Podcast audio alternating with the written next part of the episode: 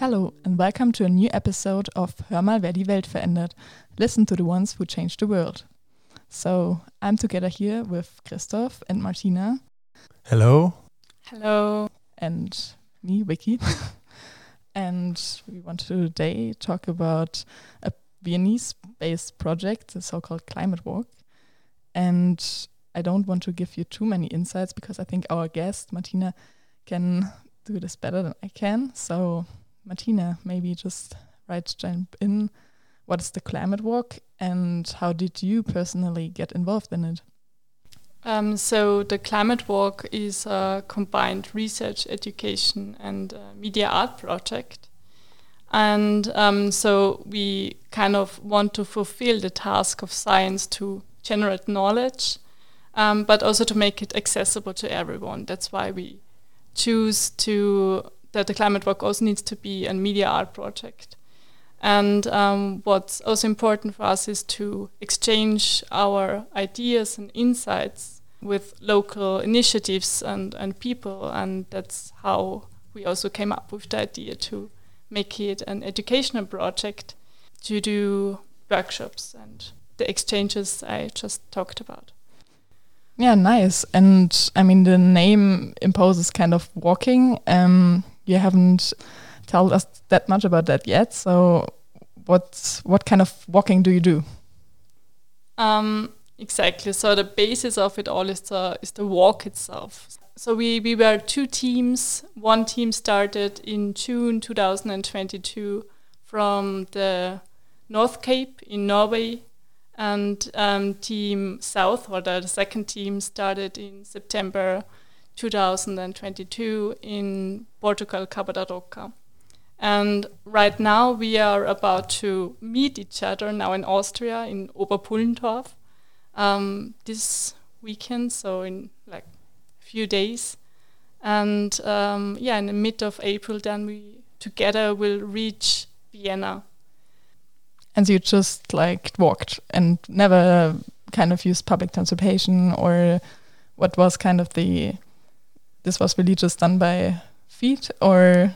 Well that was our original idea but um, how it is always circumstances and life change are changing.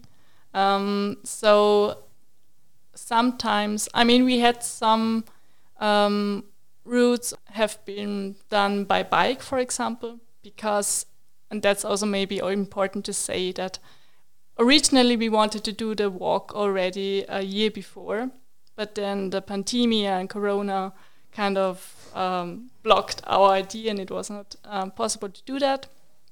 Um, so then we did an Austria walk and um, postponed the climate walk, the European climate walk. And till then, some life circumstances changed for many of us in the team because it's also important to say that we are doing that on a voluntary basis still. And um, yeah, so the idea was to shorten the route. That's why then we had two teams. And there are always some cases, some things that happens, for example, getting injuries or having fixed dates to do some workshops in some town or a city. For that, yes, and we, we are honest about that. We had to use some uh, public transports, but that was always the maximum. So we always use public transports, um, and that's also something which is quite quite important to to highlight. That also going to the starting points of the walk itself, we always insisted to go there by public transports. So, for example, for Norway, that took our people three days to go there or even more. Yeah. So, public transport doesn't like imply using the plane for you? Exactly, yeah. So, you already mentioned it's an interdisciplinary project, but the overall aim was to talk about climate change perception. And I now wondered why do we have to learn more about this and to talk about it? I mean, we know that there's climate change now. I mean, isn't this enough, or what do you think? So I would say yes, definitely there is already a lot of knowledge, but there is too little knowledge about the cultural and the sociopolitical implications and the consequences of climate change beyond these well studied um, research locations and beyond um, specific topic groups um, or target groups. And therefore, there's still a need to research on structural, political, cultural, and, and the, also the emotional barriers to overcome the climate crisis. So it's also about raising um, raising awareness that the effects and the consequences of climate change are unevenly distributed. And um, it's about acknowledging that climate change is a social crisis. And um, we want to address issues such as uh, environmental and, and the climate justice. And that is essential to bring about um, this necessary societal sustainable change. So that's where we are focusing on.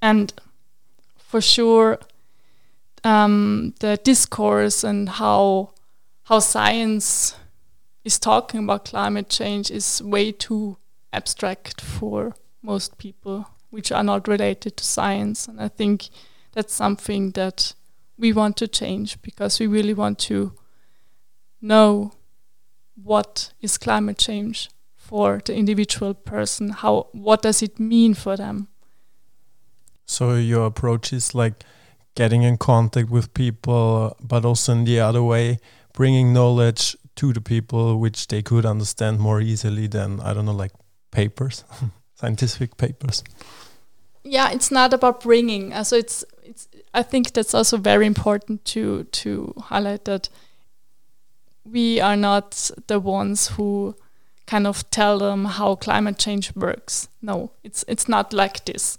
Because I mean, if we approach people and ask them how do you perceive climate change in your environment, this term is already so overloaded, so somehow they already know what it is, and that's just that's it. We just want to hear what they with how they define climate change and what it means for them. So it's it's not about bringing them facts or or um, teaching them or educating them.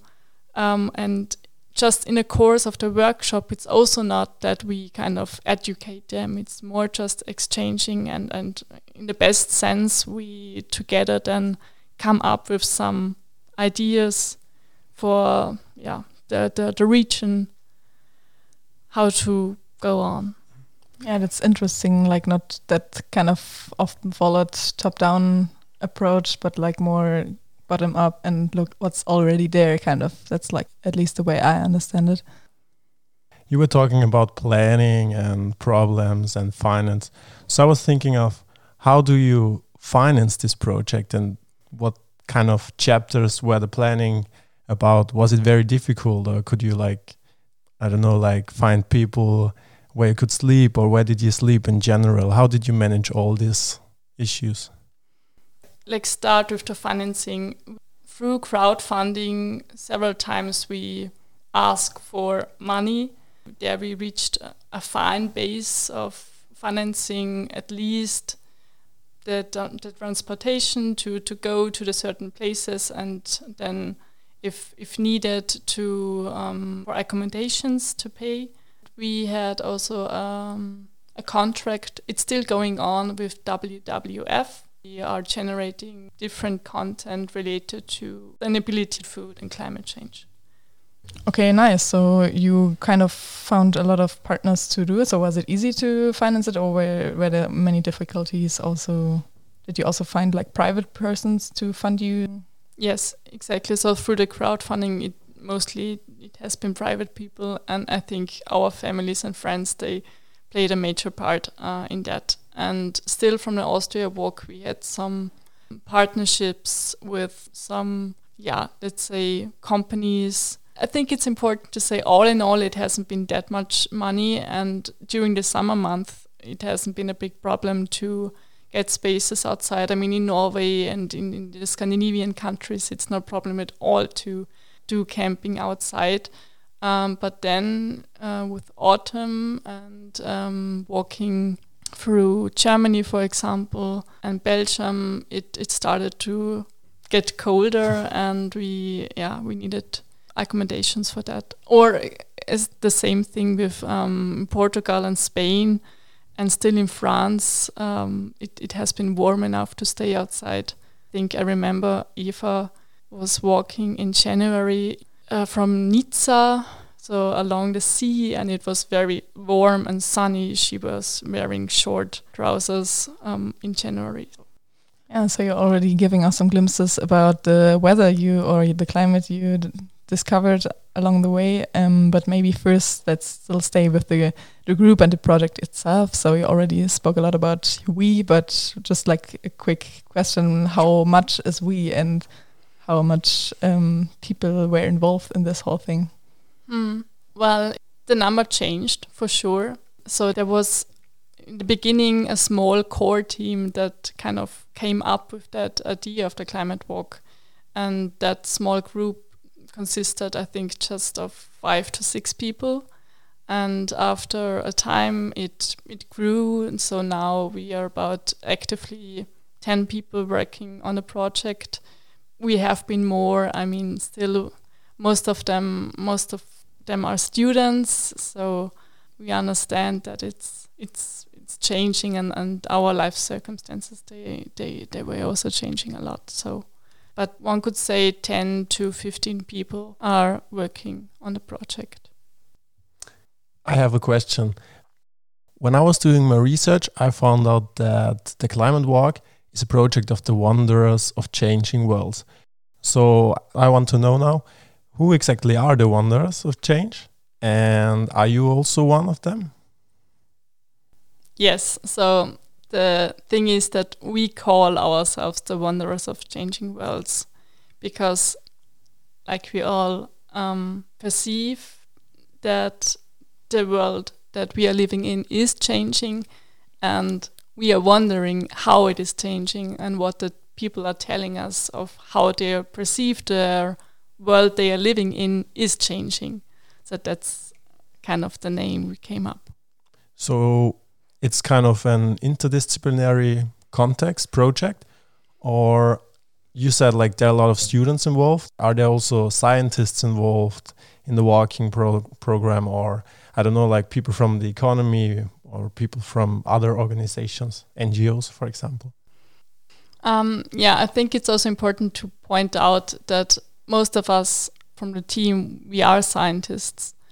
We I would say also we are um, all coming from an interdisciplinary background.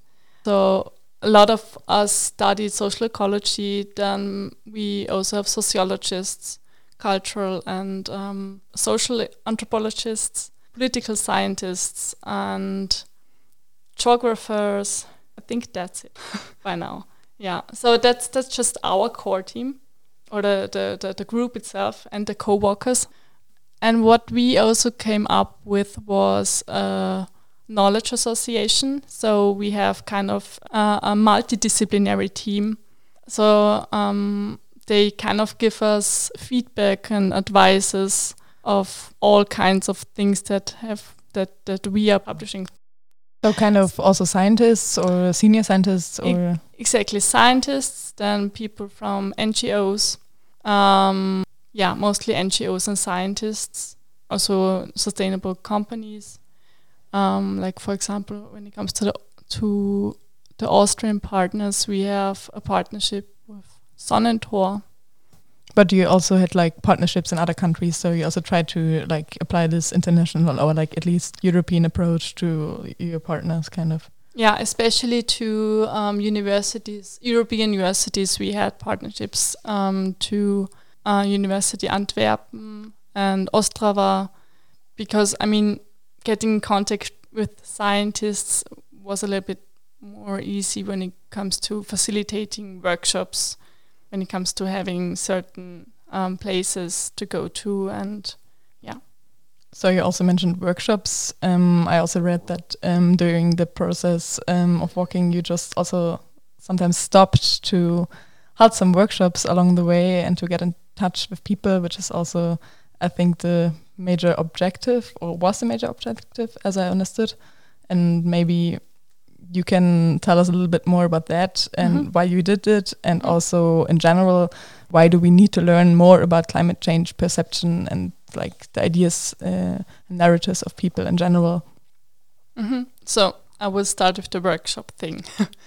um, so we developed exercises, walking exercises, because you would assume um, when you walk for several days, you would get a different um, insights towards the landscape you are walking in, towards the people you are meeting while you're walking within this landscape. You start to um, perceive the environment kind of different. So then we decided that with these walking exercises, we could at least give people a glimpse of what it looks like to to get this insight. So we came up with um, exercise walks like the silent solo walk, generation walk, audio walk, and photo walk.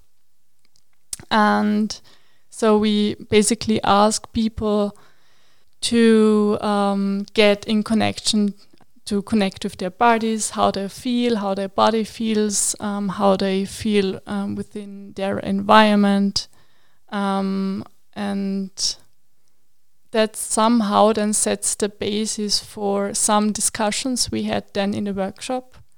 We also asked experts to give some inputs, what, um, for example, the local problems are or what they are focusing on um, at the place that we were staying. And yeah, then basically we started with some of the walks. And uh, then we, some walks we we asked the people to walk around alone and to kind of um, focus on certain exercises and and questions, and then we have um, yeah some methods where they w- walk in pairs and exchange their ideas. So, just as an understanding question again, um, so these kind of meditative walks or walks were implemented in the workshops itself, but this was not something that you did on a daily basis along along the way, No, right? no, that's Okay, not yeah. possible. So No, no, no. okay, just for like clarify. um, so this um, already jumps back to my other thoughts I had about the method of walking in general. I think so. You already kind of mentioned it a little bit. Um, why why did you choose this method in general? I mean, it's it's kind of an interesting research approach. Why didn't you just write to people from the regions you were in, or from people of the universities, and they could have started some kind of service or projects? Why didn't you do this and like chose really to do it yourself and also like to walk through it? So, because you also asked, what's the, the research? How does the research look like? What we are actually doing? And um, so, when we talk about the walking, um, our research approach is very much shaped by ethnographic considerations, by trying to get a feeling of being there and being somewhere.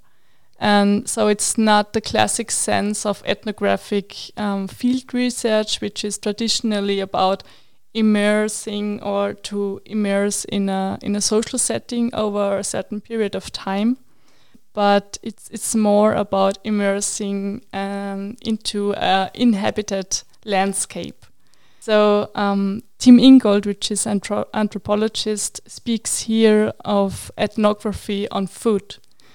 And um, so we had the idea that we wanted to follow path, path that um, people are going or or have gone. They followed these paths, and um, we wanted to understand how people live locally and what what challenges they are facing when it comes to climate crisis. So therefore, we don't just see the the, the walking itself as a as a research framework, but it's it's a practice that kind of focuses very directly on the landscape and um, also it's it's easier to perceive how climate change is affecting the landscape. And when it comes again to, to the research, well, uh, approaching people just simply on food is so more easier. And people are getting very curious. Imagine that maybe one or two people are hiking through a remote area with some very big backpacks on their back. It's kind of a strange picture that they are facing. So, just out of curiosity, a lot of people were just approaching us and asking, Hey, what are you actually doing? And these moments have always been the starting point of these informal talks. Because, yes, informal talks with its pros and cons when it comes to scientific things, um, but still, it is a method, and um, it's it's a very flexible and easy access to get people involved to talk to them. As I was also listening to other podcasts where you were speaking or your your other group members, I was thinking of um, how did you get in contact? Because you were talking of one group started in the north, the other one started in the south, and basically you're meeting in Vienna. Did you use the same approach in all countries, and how did you choose um, the people you were asking for an interview, or was it per coincidence? Yeah, we did some preliminary research when it um, came to um, local initiatives. Um, so we we had some contacts already there, and like I already mentioned, we had some contacts to universities, and for sure we tried to set up some um, interviews already um, with people we, we knew. But then how it goes, it's also the snowball technique, right? So there you meet people and then you ask them, do you know of anybody else who would like to speak? And there it is kind of evolving by its own and then it works out. Um, I mean, some things happen also very spontaneously. It's not just that all the time informal talks were happening. It's also um, we had situations um, from my colleague Anna. They were um, at a camping site and then just started a very long interview with the owner of the camping site. So coincidence was also a big part. Absolutely, but that's I think the clue. What again, this slow movement um, that that makes it possible. And did everybody want to talk to you, or were you also often rejected? I cannot think of a case of really being rejected. Yeah, nice. I mean, that's nice to hear that people were so open. I mean, I mean, maybe my my colleagues they do have um, other experiences, but I never had that experience. So you found the talks often kind of fruitful, or how did you? How was it like your overall perception of those informal talks with the people? Fruitful, in which terms? So um, that they kind of were interested and were like curious in responding, or that for sure. I mean, um, you also just have to consider that in countries where we were able to speak English or uh, where we had people around that were able to speak the language um, of the country was much more easier. But I mean, for me personally, because I started hiking in Italy for the first few days then alone, I was on my own and my Italian was not the yellow from the egg. I used to study it, but it wasn't um, that good anymore, and especially not to have this high quality conversations.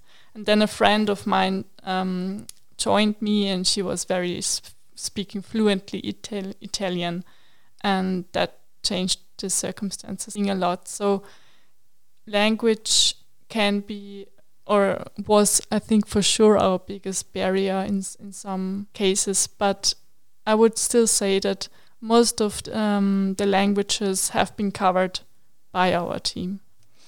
So you also already mentioned that it was also about emotions or narratives along the way with the people. Do you remember any situations where you ran into people which were kind of remarkable for you or which you kind of remember? So I remember when um, me and my friend were um, at the Tagliamento and um, so a local activist, and um, she was also a politician, and then another politician, um, local, both were local politicians. Um, they were kind of visiting with us together at the Daliamento.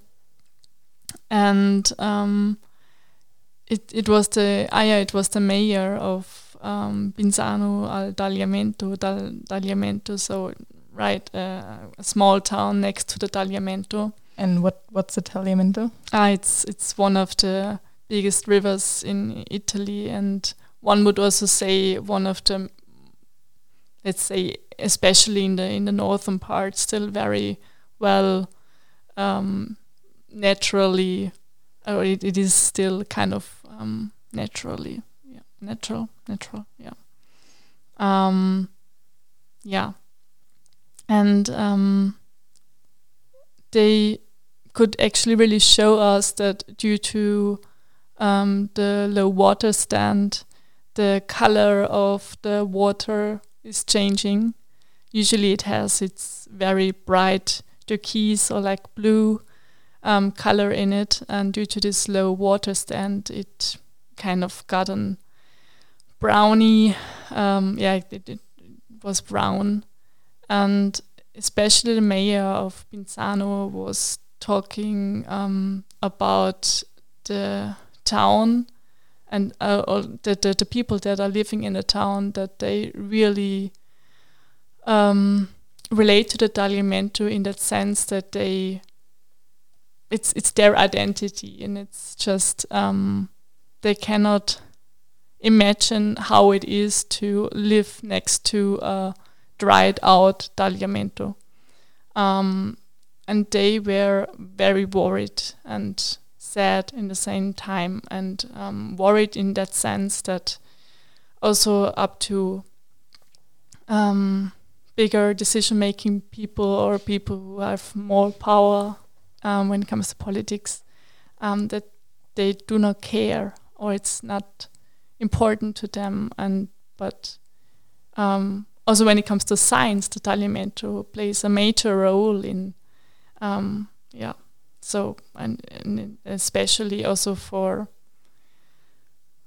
I think for everybody who, who would um, cross that impressive river and this impressive riverbed um, it, I think it's quite sad imagine to to have him tried out, and that also kind of got us, or it it caught us because we were um, crossing a lot of dried out riverbeds, and that kind of leaves you with a um, strange feeling that something is missing. And for you personally, what is your climate change perception in general, or did it also change along the way? I personally perceived um, a lot of early flowering. Um, we also made a lot of pictures of that. Um, what was also, um, I would also say, scary was that um, we saw some burned um, down area.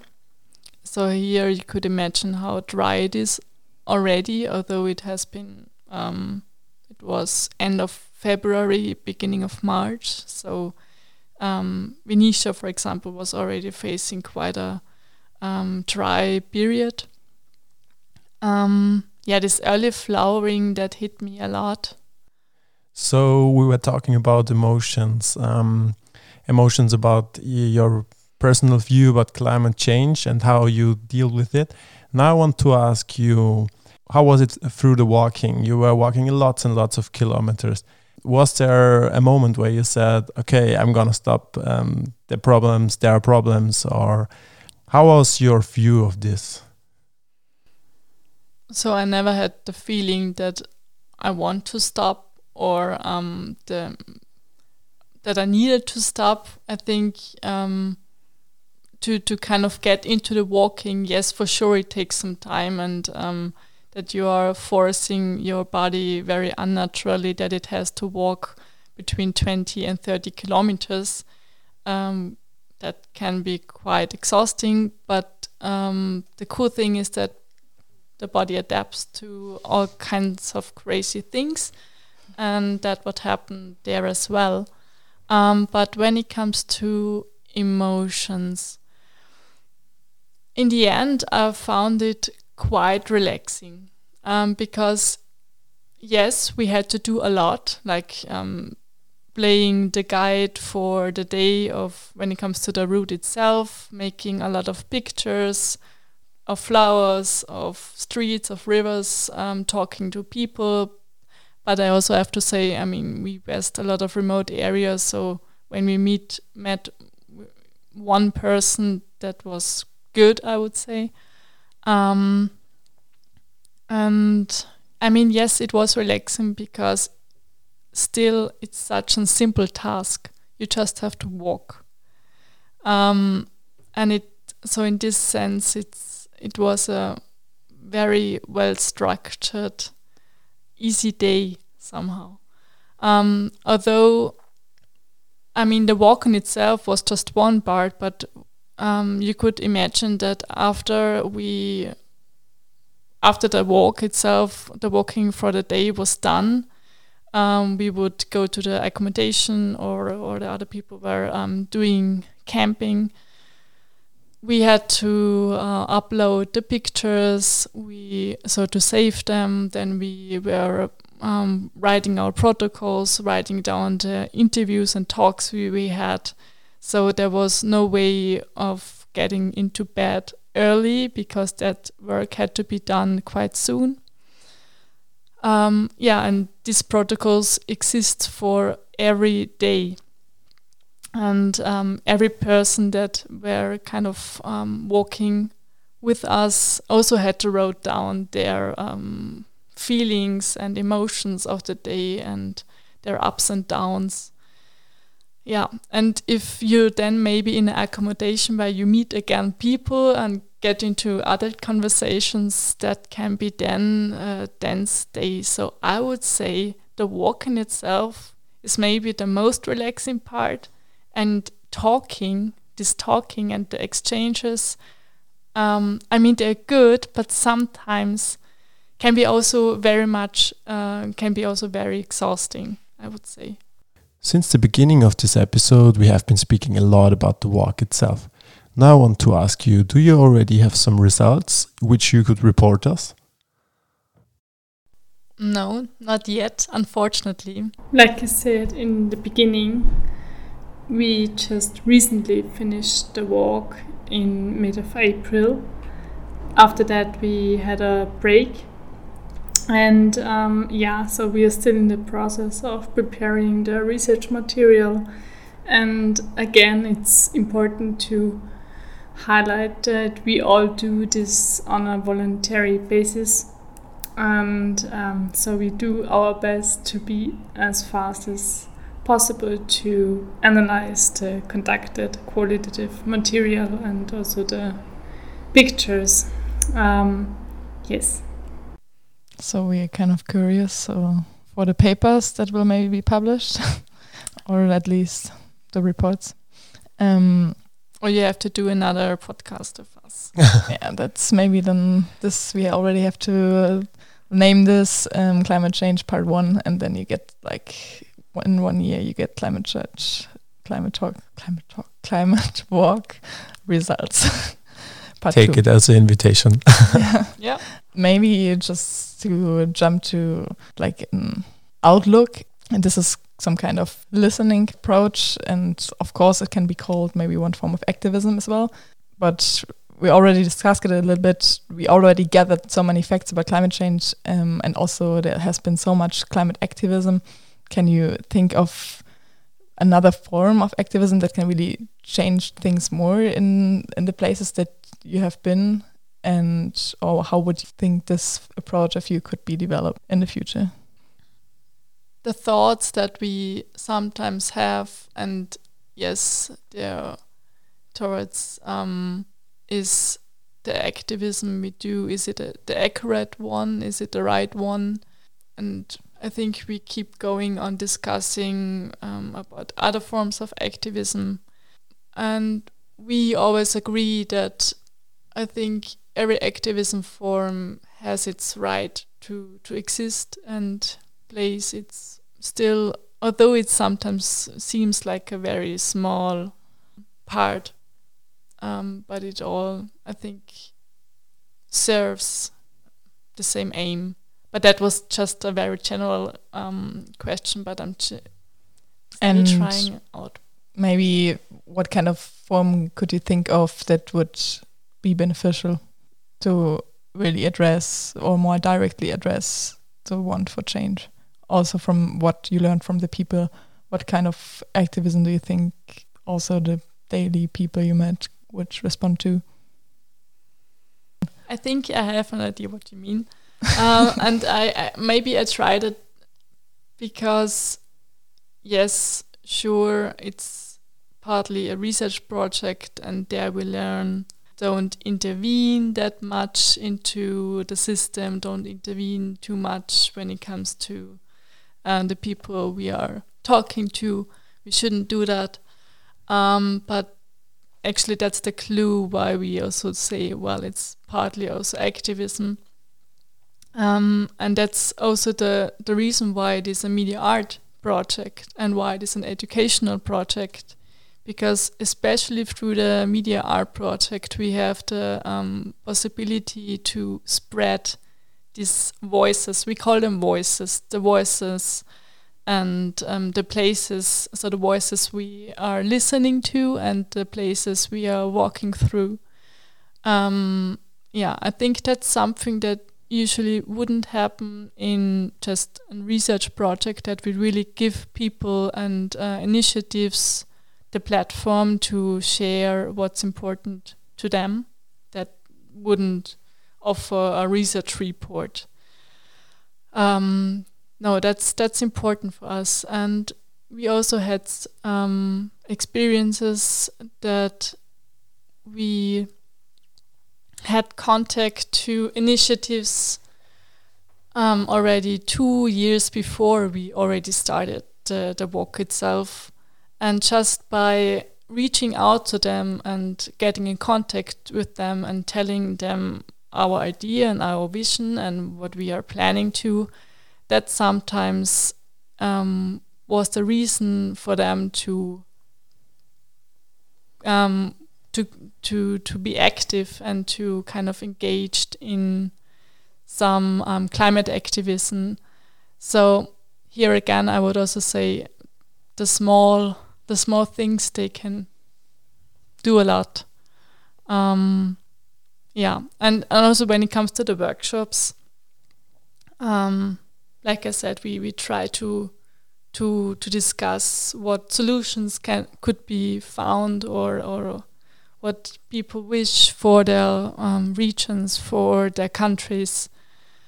Yeah, that's also something maybe which is not that common. So you were talking about an art project. I was reading that as well. Um, is there, for example, the chance that we see, I don't know, for example, a gallery of your project somewhere in Vienna or somewhere else? Or how is this art project um, involved? So we have an own climate walk podcast, and um, we have some TV series, uh, TV series um, at OktoTV, and um, for the Austria walk, yes, we had a traveling exhibition. It was traveling through um, some cities and, and towns of, of Austria. And something similar is planned for the European Climate Walk. And um, right now, you can also um, visit our online exhibition. So yeah, a few things are planned, and um, we also would like to write a traveling guide, or at least in some way to write a book. Yeah. All right, that sounds pretty pretty interesting. You were saying there was an Austrian walk. Now there is a walk through Europe. Is there, for example, a third walk planned already? Not yet. nice. And maybe to come to an end, was there one moment that you will remember from your walking experience or from the whole project that will stay in your memories?